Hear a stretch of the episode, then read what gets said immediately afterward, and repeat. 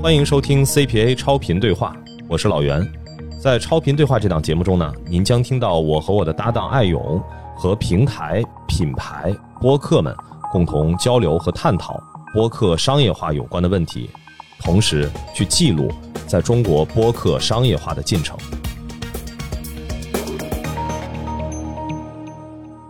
大家好，欢迎收听这一期的 CPA 超频对话，我是老袁。我是艾勇，哎，我们这一次呢，非常荣幸请到了彩童品牌 Moody 的公关负责人高高啊，同时也是目中有人的这档播客节目的制作人。高高可以跟 CPA 超频对话的听众们打个招呼。CPA 超频对话听众大家好，我是 Moody 的公关负责人，也是目中有人的制作人和主播，我是高高。请高高先给我们简单的也介绍一下你自己的经历吧，啊，因为我们知道你是一个非常资深的公关人哈、在很多的企业、不同类型的企业里面都负责过这样的一个从集团公关到产品这方面的工作。我的个人经历的话，就是我从第一份实习开始就是从事 PR 公关的这个岗位，但是我过去的经历可能跨了不同的行业。从第一份我是做一个体育娱乐公司的这样的一个公关，它是乙方的公关，到后面我做了人工智能这样 to B 的一个企业的公关，然后再到我上一家公司是一个二十年的国货美妆集团的公关，然后再到两年多前我来到穆迪，成为穆迪这家品牌第一一个公关，也是这个品牌现在的公关负责人，所以我整个的职业经历都围绕着公关展开的。但是在过去不同的公司任命这个角色，其实可能会有不一样的这个责任和工作内容吧。因为目的到今天为止是我们第四年，所以也很荣幸嘛，见证了它基本上是全部的一个成长的过程。我们也是从今年年初的时候开始启动了自己的这个播客，也是由我的团队，我们内部一开始是两个人，后面是三个人，然后一起来做的这样的一个事情。高高是怎么接触到播客的？能给我们简单的介绍一下吗？其实我们是去年，因为可能我的一部分的工作内容是做我们公司可能对外发言人，就是主要是我的创始人他的对外的可能演讲啊、采访啊这样的内容。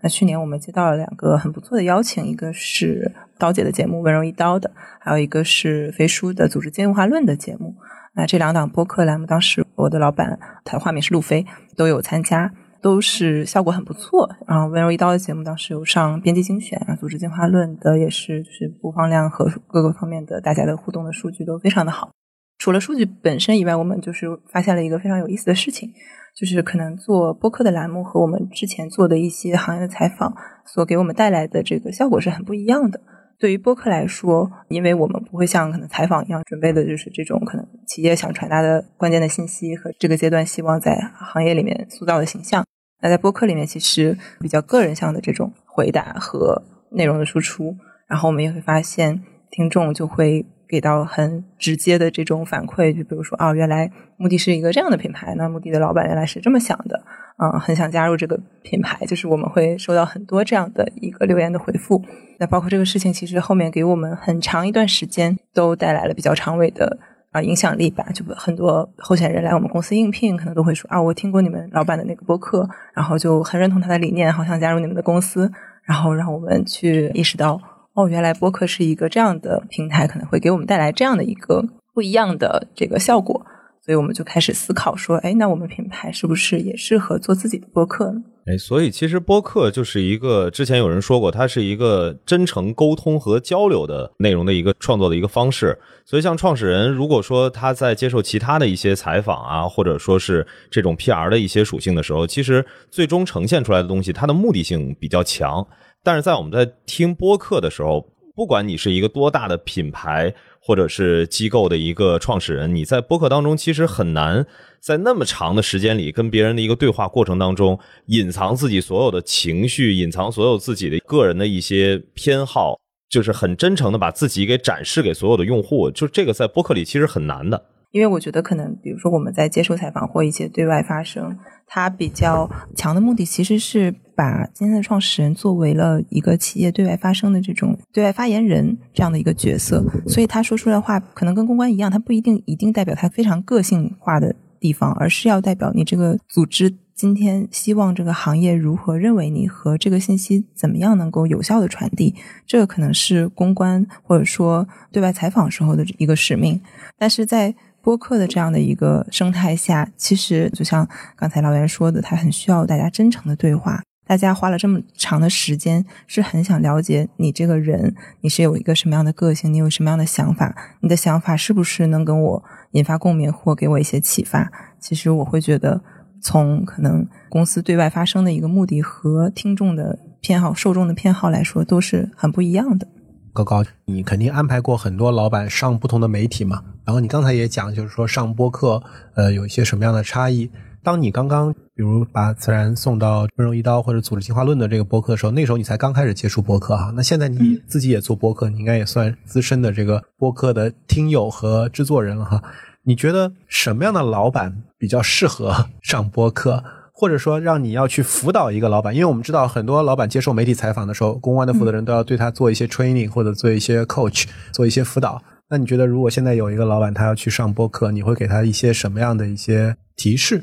这两个问题。我首先可能第一个问题，什么样的老板适合上播客？我脑子里蹦出的第一个关键词就是真诚，就是我会觉得一定是一个本身对真诚这件事情有强烈的渴望和。有这样的特质在的老板是适合上播客的。我觉得这可能也是我一开始在跟我老板做对外采访的时候，我们的一个不能说矛盾点，但是可能大家会想法不一样的点。因为其实我的老板是一个非常 real 和真诚这样的一个人，但其实我是一个偏传统的公关，就是我很多时候希望很多事情很严谨，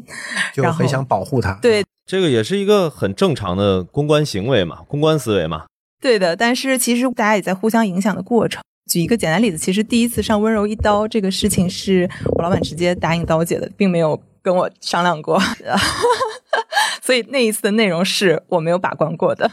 然后我其实，在那一次内容的效果，我反倒看到了真诚沟通带来的这种力量，让我自己也在思考这个时代的公关是不是跟上一个时代，或者说作为我们一个新品牌和可能。传统企业是不是应该有一些差异？是不是我们可以一定程度上的去展现自己的一些个性？尤其是属于一个这种新的品牌来说，所以我会觉得说，是因为我在他身上看到的这种真诚的特质非常的明显，和我会觉得真诚会给我们带来不一样的力量，让我会觉得这个是一个非常关键的特质。但是另外一个问题就是说，如果今天一个其他老板想做播客，那怎么样去做一档适合他的播客，或者说他到底适不适合上播客？其实我可能还是会觉得说，看他有没有自己非常想表达的部分。可能就是我觉得我们这档播客最终会定位成去呃目中有人，或者说我们想去传达情绪，这个可能也跟我老板本身创立这个品牌时候的那个初心和想法是有一致性的。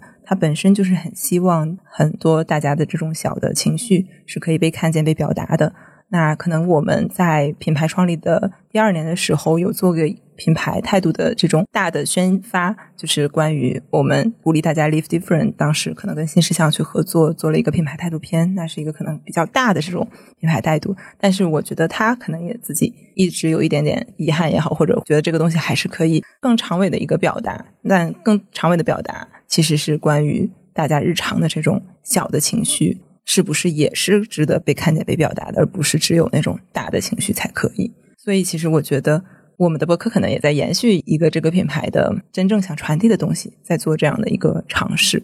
对，然后呢，我就回到可能这个问题，就是其他的品牌或者其他老板，他们各自会有什么样本身希望表达的东西，然后那借助博客这个平台，再做一个有效的传递。我觉得可能这个还是根据不同的啊品牌也好和老板他。个人的这个特质要去做一个定制的，因为我们之前在跟永普在聊的时候，呃，永普的 CMO 他就讲，他觉得只有他是作为联创，他能代表这个品牌，所以在播客这种非常我们叫 freestyle 的这种真诚分享的表达的这样的一个状态下呢，他觉得他自己是能够意识到自己在说什么，然后跟品牌想表达的能够 align，能够保持一致性。其实我们可能会和永普不太一样的一点是。可能我们老板在这个博客的栏目更多的是一个支持的角色，他自己也不是很希望就是个人的特色会凌驾于品牌之上，他还是希望这个品牌有更多的可能性。我今天也是同样的，就是我也不想说我的个人特色能够一定就是完全代表品牌，就是我们还是希望说，嗯，可能我今天能够代表的是一类人，然后我的播客可能还有另外我的搭档，就是他是零零年的，就是我们新入三个月的一个员工，他是一个非常外放的人，然后我呢是刚刚过三十岁，然后可能偏知性一点这样的一个人群，所以可能我们在各自思想碰撞的这个过程中，能够代表着可能更能够引发。更更广泛的人群的共鸣，以及说我们更想去挖掘一些可能大家普遍都有的这样的一些小的情绪。所以，其实可能我们今天也在抛开不管是创始人还是公关负责人的本身的这个身份，尽可能的去把我们回归到哦，我们就是代表不同年龄阶段和个性特点的人，然后去挖掘。可能跟我们比较情况相类似也好，或者说去看到可能平时我们忽略掉的一些情绪。就是我顺着这个事儿呢，其实我想到了一个之前，因为我在做播客这件事儿之前，其实做了很长时间的视频的内容。当时我也自己作为主持人出镜，然后去做一个脱口秀的节目。我那个时候其实是更多的跟很多的一些品牌的创始人啊，或者是他们的具体的一些联创呢，去做这种访谈类的节目。我当时会感受到一个点，就是在创始人参与到的所有的这种带有品牌宣传或者是公关性质的这种活动当中，大家会不自觉的觉得我不应该表现真实的自己，就是我应该表现那个公司所需要我展示出来的那个被包装出来的形象。但实际上，在播客这件事儿上呢，是不是需要在整个都是从事公关行业的同行当中，其实需要跟大家去科普，就是在播客这件事情上，更多的不要带着那么多的包装，其实是需要让代表品牌发声的人从个体出发。就像刚刚高高说到的，就是你的个体是什么样的人，我没有让你去代表一个公司，但你最起码代表的是跟你类似的，或者说跟你的兴趣相似的这么一类人群。其实你是代表着这一类人群的一个，像是一个他们的不能叫代言人啊，其实就是表达一个自己的最真实的一些想法，然后用这样的方式，其实更容易跟整个的公众、整个的听众去产生一个更真诚的一些沟通和交流，能让大家感受到你到底想要去表达什么。我觉得这个其实是我自己之前做视频接触到这些创始人和这几年来我在播客上面看到越来越多的品牌的，不管是市场负责人也好，品牌负责人也好，还是创始人也好，在播客上面能够明显感觉到的，到底听众更希望在播客这个渠道听到什么的一个感受。我不知道高高是不是有类似的一些小的 tips 或者是一些想法。我刚才听老袁说，我就特别有同感。然后我也想到我们播客当时简介的时候也放了这句话，就是我们希望我们看到的，就是因为现在不管是电商平台或者社交平台，都会把人变成人群画像，就会给大家贴各种各样的标签。但是我们其实更希望看到的是鲜活的人。所以其实就是像刚才说的，那不管今天他是老板也好，是什么什么负责人也好，他其实。都是人，所以其实我们是希望说，能够更多的不是把大家当成他的那个身份去代入，而是把他就是看到人本身，人本身的那个情绪。但是我觉得这件事儿本身就是给我带来的，就是过去三个月可能是我 职场生涯里面最大的一次就是自我打碎吧。因为我觉得，可能过去我所养成的这个公关的职业习惯，确实就是你不是代表你自己，你代表的是公司。你要放下自己的 ego，你要想这个阶段公司该对外说什么，你希望别人记住你们的是什么。那其实，在这个过程是丧失个性的。很多时候，你需要也不是说是伪装，而是说你今天的身份就是要代表公司去发声。那你更多的要站在组织去考虑。还有一点就是，公关其实很多时候你需要去说。正确的话，就需要去说能够让大家记住你的这个部分。其实它某种程度上是有一些目的性在的，就是你一定是言之有物的。但是我觉得可能这两点，在我过去三个月可能在自己做播客主持人的过程中，是一个让我自己很自我撕碎的过程吧。因为当我第一期，其实我还是保有着原来的很多 就是公关的职业习惯去录的节目的时候。我听到可能大家会给我一些反馈，就是大家能在我的这个播客中感受到我的任务感，就觉得我今天一定好 要照顾好这个嘉宾，然后每个问题都要 cue 他说他就是我希望他说的那个点，对，希望他说出我想传达的那个关键信息。后面其实我自己也有很长的反思，包括我会想，哎，那我到底适不适合做博客呢？是不是公关其实并不适合？然后，但后面可能我也就觉得说，其实今天我也要自己不要固化公关的这个标签，就觉得公关一定要怎么样？我觉得就是还是要以更开放的心态和把自己可能更多的带入，说我作为一个人，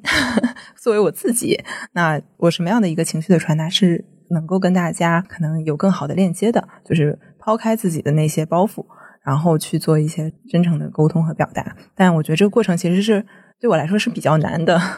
一旦你做了这样的调整，就像可能我们做治愈那一期，其实我就是代表着一个大家的一个视角去挖掘可能生活中被你忽略的治愈时刻，然后你把它呈现出来。然后我们就发现，其实受众就会给到我们反馈说啊，其实真的有被治愈到。然后可能本来就在最近这段时间不开心，然后听到了这些治愈时刻，就会觉得嗯，生活还是挺值的。然后我觉得这个东西带给我的就很很正向的反馈，让我会觉得我的自我打破也是值得的。包括可能反哺我对公关就是新时代做公关的一个新的思考吧。它可能在这个时代，大家。需要更多的就是一种真诚和，就是你允许很多东西能够自然的流淌和发生。那其实我们这档节目更新到现在期数也并不多哈，其实是六期节目。那你刚才也提到了这个节目，当你第一期的时候，你觉得自己听众能够听出你的任务感。那你觉得现在我们的这个节目在一个什么样的阶段，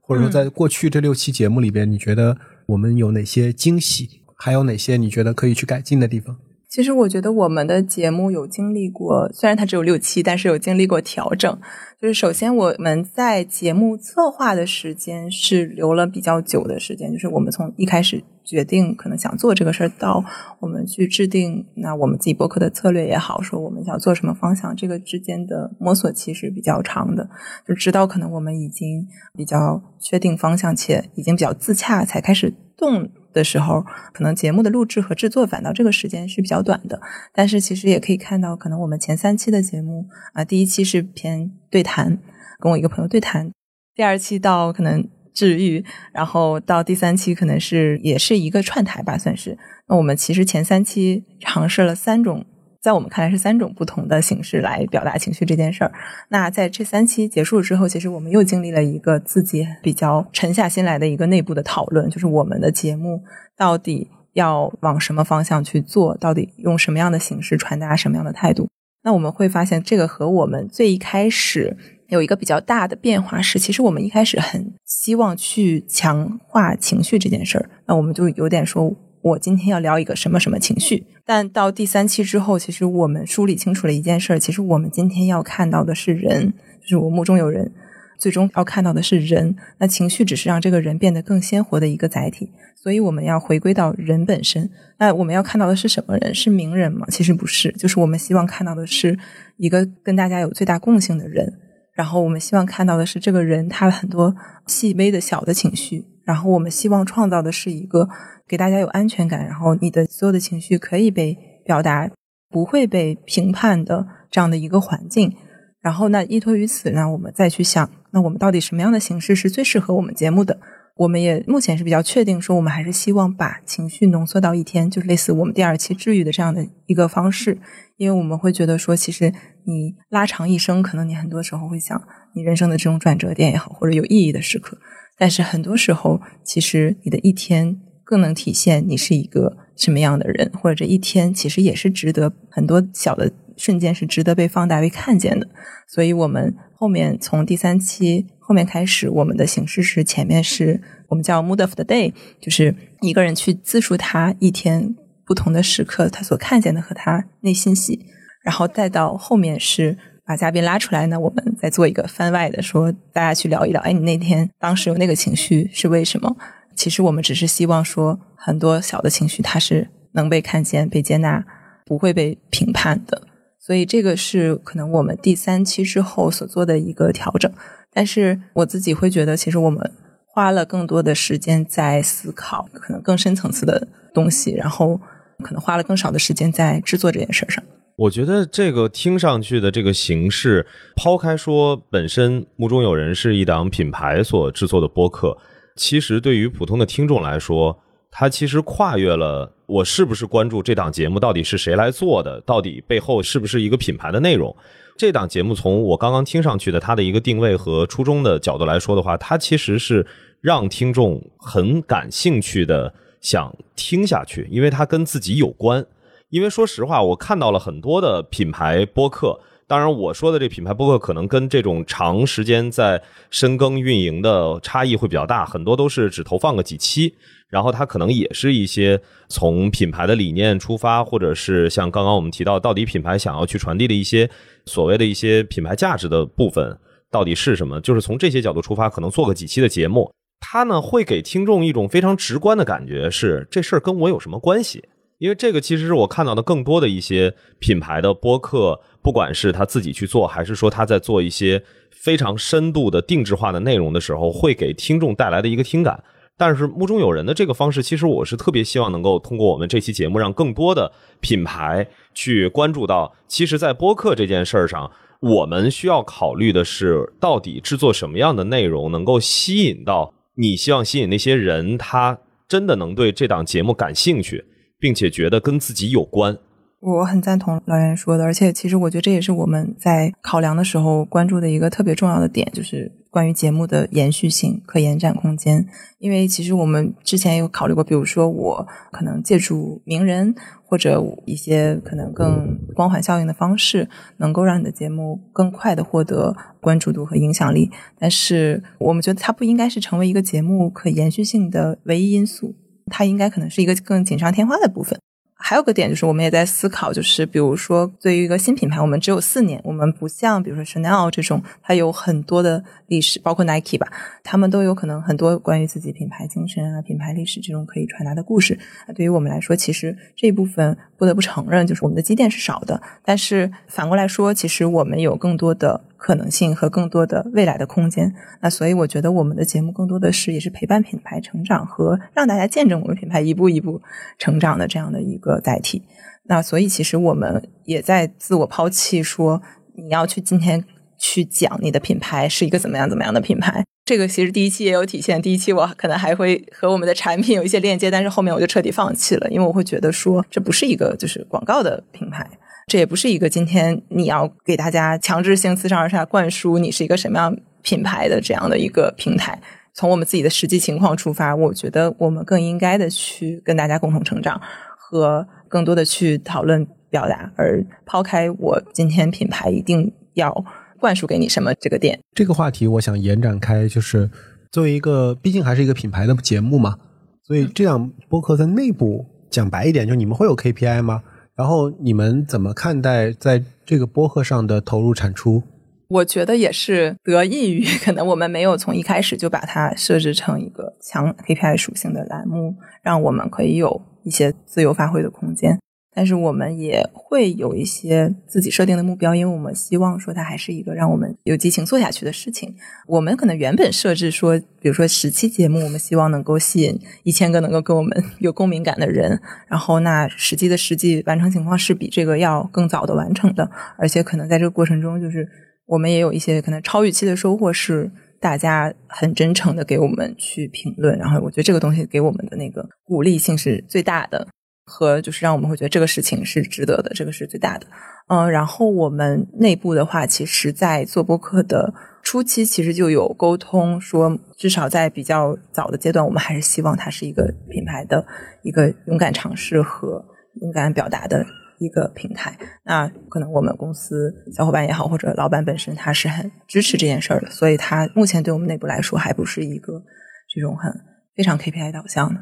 嗯。那我们现在这一千个用户，我想就像当年 Kevin Kelly 讲是吧？你需要一千个铁杆的这个粉丝就能够支持你创业哈。那我们早期的用户来自于哪里呢？然后另外一个来讲，我们内部同事，嗯，有没有听这样节目？然后大家的参与度或者反馈是个什么样的？和外部的同事会有一些什么样的区别？其实我觉得，可能目前我们的听众就是分为两类人，一个是我们认识的人，和一个是我们完全不认识的人。然后我们认识的人，他的来源基本上是公司内部的员工，然后我们各自的就是朋友转发朋友圈朋友，嗯，然后包括可能就是公关，可能一些媒体啊或者行业的人，大家。可能本身关注这件事，然后你品牌在做，大家可能也会关注，这是我们认识的人。然后可能我们不认识的人，这个更多的目前是依托说我们，比如说治愈这一期和 Know Yourself 这一期，当时有上小宇宙的榜，那它会有一些流量进来，然后就自然会带来，就是大家可能会因为你的内容它是还是比较看好的，那他会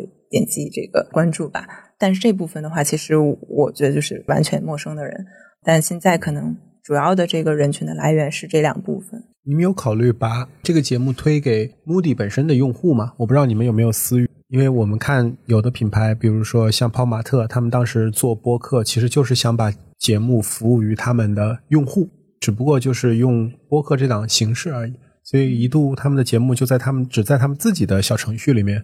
去更新。我们也有在。一些自己的私域社群做尝试，但是没有说会把播客直接可能跟产品已经完全的绑定在一起。我们今年也在做另外一个小的 ESG 的项目，是情绪回收计划。其实它更多的也是跟用户啊有一个互动。它可能一方面是大家平时使用美瞳也好，它会产生花盒这个 PP 杯，那我们也希望有一个回收的动作。一方面是环保的目的，另一方面也是希望跟大家在情感上有一个交互，在这里大家更加的愿意去表达和分享，所以我们的播客栏目有在这个社群里面做初步的推广和测试。接下来，其实我觉得可能还是看我们栏目后续的一个发展，再决定说它是不是要跟更多的我们的消费者产生连接。但是我核心还是希望说它不是一个我今天强加给你的，你要关注我们品牌的一个任务。我觉得更多的就是如果。有一个合适的时机，让大家觉得哦，这个真的能给他一些陪伴也好，小的治愈也好，那他愿意关注。我觉得是更多是这样的。你自己观察很多品牌做的播客节目，你有觉得做的比较好的，或者说可以跟大家分享的吗？基本现在品牌在做的播客，我都有关注，然后我也能发现大家各自会有不同的特色。我自己可能最喜欢的就是从个人来说，我最喜欢还是组织进化论吧，因为它既有这个 跟你实际工作非常息息相关的这种知识点，然后可能你在这个过程中也能很知道这个嘉宾在想法上面的一些东西，但是。我觉得跟我们可能比较类似的地方也是，就是组织进化论后面没有再去强调一定要强调飞书怎么怎么样，它更多就是把它当成一个可能职场这种技能和经验的一个交流，这个是可能我们也想要的未来这个播客的一个作用吧。我其实就是有一个小的想法，因为咱们这节目毕竟可能会因为有高高来，可能会有一些公关行业的朋友们。然后可能会听到这个节目，我其实一直在想一个事儿啊，就是关于播客，起码在最近的这两三年的这个时间段内，其实如果有品牌能够介入到播客这个当中来，并且是以类似于高高刚才说的，就是说我们其实要做的这些内容，一定是用户希望听的，觉得跟自己有关的。他再反过来说，如果我们这样的内容，我们能够把它推向给品牌已有的这些用户，它其实同时也在扩大整个。播客的一个渗透率和呃，它在市场当中的一个普及的一个程度，那对于现阶段很早就开始发现了博客价值的这些品牌来说，它会获得一个早期红利一样的一个概念吧。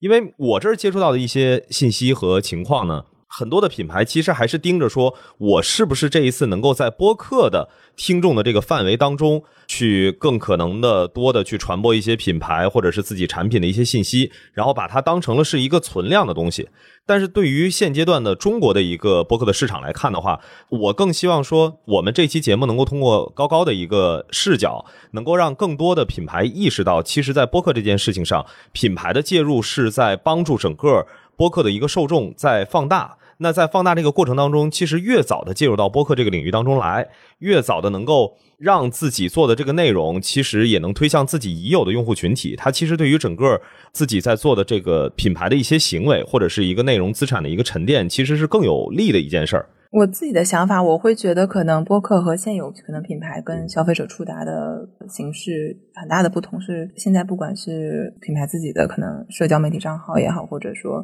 通过达人的推广，或者是你本身产品本身，可能你需要至少百分之八九十的精力需要传递给消费者的是你产品本身的一个功能性的价值，这个是消费者愿意买单的核心因素。我会觉得可能播客。呃，更多时候就是一种精神层面的，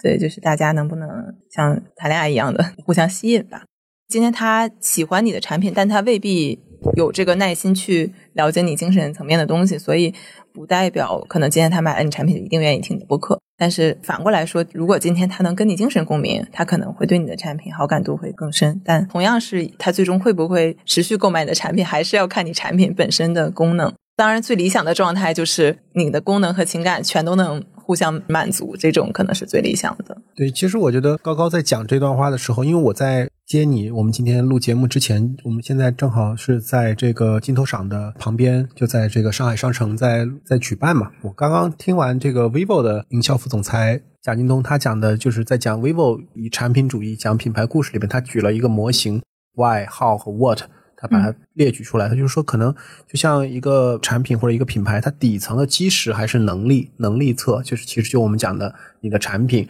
到底创造什么价值，对用户来讲，在什么情境解决用户的什么问题。但是到了中间这一层，它可能就像它就有一个风格，就像我们讲人，他有形式风格，然后再到最上面，他可能是底层的理念。的精神层面的这样的一个一个东西，所以可能对新品牌或者对于一些很多品牌来讲，他可能先还是要把基础要打牢，对吧？就是说解决了这个基础的底层的这个问题之后，他才能一步一步往上爬，去讲我是一个什么样的 style 的这样的一个人，然后到最后我的精神是什么？想在精神这个层面上去跟用户沟通，其实是一个非常挑战，或者说是一个非常。重要，但可能对很多品牌来讲没那么紧急啊。嗯，但是实际上最终的差异，其实从品牌的角度来讲，其实往往会最终体现在这个精神上。因为能力侧的差异，坦率讲，在我们现有的供应链或者现在的这么卷的一个市场环境里，其实不会有特别大的差别。我的感觉哈，我理解艾勇说的，只是我也在想，其实虽然可能精神层面的这个是一个感觉没那么紧急但很重要的事儿。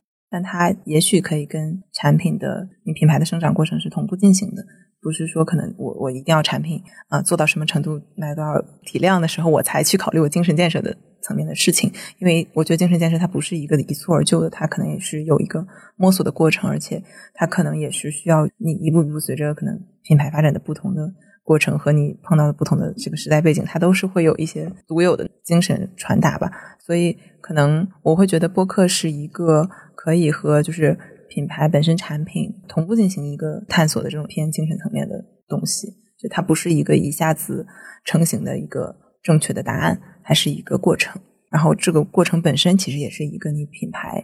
理念的一个体现，就是就有一种养成系的感觉。可以套用之前其实在说的这个播客的一些特征，我觉得就是品牌在做播客这件事情上，品牌你希不希望跟你的用户之间形成一个像熟人关系一样的感觉？就是你很难通过当前的所有的这些，不管是公关的手段、社媒的一些手段，还是市场促销的手段，让一个你的消费者觉得我跟你很熟。但是这件事儿真的可以通过声音这样的一个媒介，通过播客这样的方式，能够让听到这档节目并且养成了收听习惯的人，他真的会觉得我跟你很熟。也许这个人是一个，其实是很具体的，比如我就是觉得我跟高高很熟，或者是我就是觉得跟组织计划论的小北，我总是听他的声音。但是就是这种熟人的这种感觉，它其实是品牌通过其他的方式很难很难去获得的一种，我们现在可以说叫某种程度上的信任关系。就是它其实可以直接上升到说，你的用户基于你生产这样真诚的内容，他对你产生了信任。就是这种信任其实很难通过很多的一些 marketing 的行为能够去获得的一个，在我看起来很重要的一些资产吧。是的，而且我通过刚才老袁讲，我就突然想到，其实他就有点在寻找你的跟你同频共振的人。因为我觉得，就像现实生活中大家交朋友，你很多时候你也是有一种很神奇的 chemistry，就这个人可能你只是刚刚认识，但你就会觉得你们是同类人。但有的人可能他更多的说，大家是停留在可能工作层面或者是距离更远的一个关系。但是就就是有的人他就很一下子可能通过大家的交流就能吸引到，互相你就会觉得你跟对方很 match。所以我觉得播客可能也是一个这样的品，就是载体。它。今天不是我要吸引所有人，其实我更多的就是去寻找能够跟我就是同频共振的这样的人。那这个过程中势必有的人他可能觉得不是很能够被你的内容吸引，他也会流走。但是真正留下来的人，他一定是能够跟你产生深度共鸣，而且你们的关系会很 close 的这样的人。刚才关于这个品牌在什么阶段可以在跟用户建立这种关系，或者尤其是在精神层面上去进行这种双向沟通的这个议题，其实我觉得是个蛮有意思的议题。我们前面录过跟组织进化论去讨论，我们当时讲这个品牌播客的正确打开方式，其实我们探讨过这个话题。组织进化论其实也是在一开始，它经历过这个转变，对吧？就是说，它一开始可能也会去考虑产品的植入，或者说去怎么能够去做更好的市场教育。但最后，他还是切换到了一个更 to C 的一个视角，或者说跟用户去讲在个人成长、自我发展就这方面的一些东西。所以，他现在我觉得在所有的品牌的节目里面，其实他是遥遥领先的。嗯，是的，对。所以，我觉得这个其实结合刚才高高的这样的一个分析，我觉得其实可能真的是代表到底对于一个品牌来讲，播客的这个核心价值是什么？你当然可以用播客来种草，来去做产品的 product marketing，没有问题。你也可以用播客来去做创始人的 IP，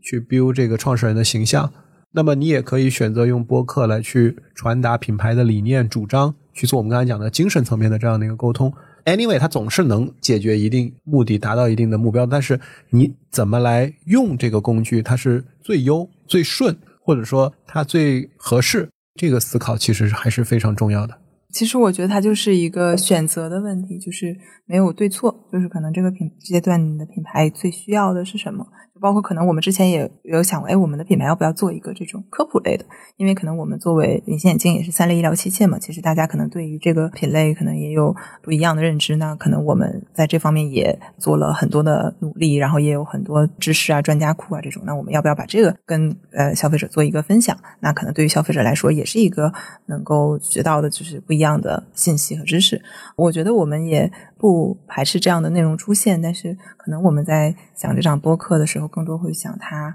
放拉长，可能五年，它是不是如果我们一直做，都一直有内容做，如果五年之后我回看这个节目，我希望它是一个什么样子的？如果是倒推的方式去思考，那我们在这个阶段最想让他一开始打的基础是什么？然后，那比如说我如果想跟消费者做科普，或者我想让大家更了解我们品牌的某一个精神态度，那我也可以未来选择可能和一些其他的博客，就是这方面做的更专业、更垂直的节目做一些共创和合作。那其实就是各自专业的人做各自专业的事情，我们也达到了我们希望科普的一个目的，然后。那其实消费者也通过其他的平台也收听到了，那我觉得这个目的就达到了。它未必一定今天所有的东西都要承载在我自己的这个当品牌播客里面去，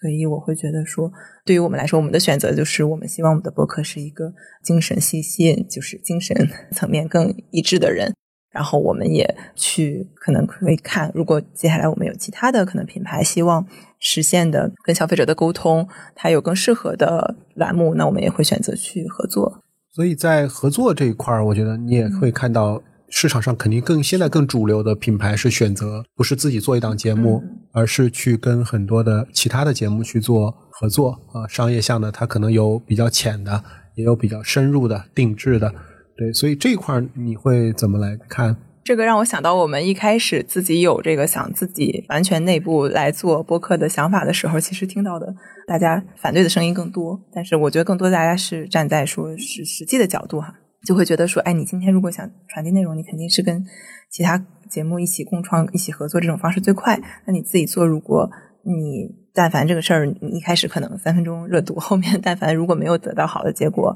啊，你你就很容易会放弃，就是可能会把一些更多可能会碰到的困难都抛到眼前了。但是在那个时候，其实就是我们也有面临选择嘛。其实要么就是我先跟很多播客先去合作去尝试，那这样就我也能看到我很多效果，然后再来决定我今天是不是在还要自己做播客。那可能它是一个，也是一个比较理智的选择，但是我们当时还是比较一腔热血的，就是考虑到所有可能出现的情况，依然觉得这个事儿值得做，那我们就想先自己做。可能我们的方式就是说，第一阶段我们先自己做出我们的播客的一个基础，然后和在做的过程中和收到反馈的过程中去摸索它未来的一个方向。然后我们再去，比如说明年或者之后，我们去根据品牌实际发展的一个需要，因为我我本职工作还是公关嘛，就是还是会去看其他的博客平台能不能呃跟我们这个阶段品品牌宣传的目的相契合，再去找寻合作的机会。所以其实我们是反过来，就是先自己做，然后再去考虑其他的。那我觉得有个好玩的话题就是，嗯呃，自然他上那两档节目反馈那么好，后面有没有想再去把他送到更多的节目或者其他的节目上去？就首先，我觉得我肯定是想的，但是我们创始人本身他还是一个偏低调的人，就是他会像觉得说不希望有过多的这种曝光吧。但是如果这个节目本身他能讲的内容是对大家有益的，那他是会愿意的，但不会说我今天看到了这个的好处，然后就 各种各样的上节目，就是这个可能不是我们想看到的。而且我们希望每一次对外的表达是有新的内容的，你可能同样的内容在一个平台有过就可以了，就是不同的阶段，就我们没有因此而想 放开这件事。我觉得今天其实高高给了我一个很大的一个。启发或者说一个新的视角，就是当一档新节目一个负责人再去考虑的时候，他想的是说，我们五年以后这档节目还会不会在，还能不能做下去？所以他提了一个概念，他说我会去考虑这个节目它的可持续性、可延续性以及它的可拓展性。我觉得这个其实是一个非常以终为始的这样的一个角度，就是当我们如果从这样的一个视角来去看我们这档节目的规划的时候。其实可能，我觉得它的这种节奏感，它的这个预期，以及它的我们讲长期主义，我不想用这个词，但是我觉得会有一个更好的一个视角来去定义它对我们品牌的这样的一个价值吧。从我的角度来说的话呢，我觉得高高其实提供了一个很关键的对于品牌在播客这件事儿上介入的一个方式，不妨品牌先让公关的团队尝试着去做一档节目。去先思考播客这样的内容到底是不是自己也能够去创作的出来，同时也能够跟用户建立一个联系，然后在这个基础之上，再去选择和播客去做一些品牌投放这个方向的一些合作的时候，其实说实话，我觉得会大大的降低跟播客之间的这种沟通的成本，同时也能够更好的去让这种合作的一个效果能够被放大，就是因为你一旦开始做了，你就能够理解为什么。播客这件事情一定要真诚，一定不要要在这个某一个呃广告的内容当中去去实现过多的一些想法和功能。我觉得这个其实也是高高带来的一个小的启发和希望其他的品牌在介入到播客的时候能够去沿用的一个方式吧。对，而且如果你有一档节目，尤其是一档非常好的节目，可能后面就变成串台了哈。啊，对，也也能节省传播成本。是的，我也有非常想串台的节目。好呀，好呀，那我们非常感谢高高今天来到我们 CPA 的录音室，然后一起参加我们的 CPA 招聘对话。我们也特别希望一起能够记录和见证以及推动。我们的整个播客商业化的这样的一个发展，因为我觉得整个的播客这个赛道，即便现在今年啊，我听说现在已经有七八万档节目了哈，但是我觉得仍然还在一个非常早期的一个阶段。我相信还会有更多的个人以及更多的品牌加入到播客这样的一个生态当中来，所以。我们也特别希望，就是像 Moody 这样的非常优秀的品牌，能够不断的成长，然后同时在这个过程中给我们带来很多在播客营销这方面新的一些探索和思考。那再次谢谢高高，好，也感谢老袁和艾勇。哎，大家一定要去关注目中有人啊！虽然咱们节目的量不大啊，但是听到的一定要去关注一下。对，等一万订阅的时候我们再回来。好，下次再见。好，嗯，拜拜。好，拜拜，拜拜。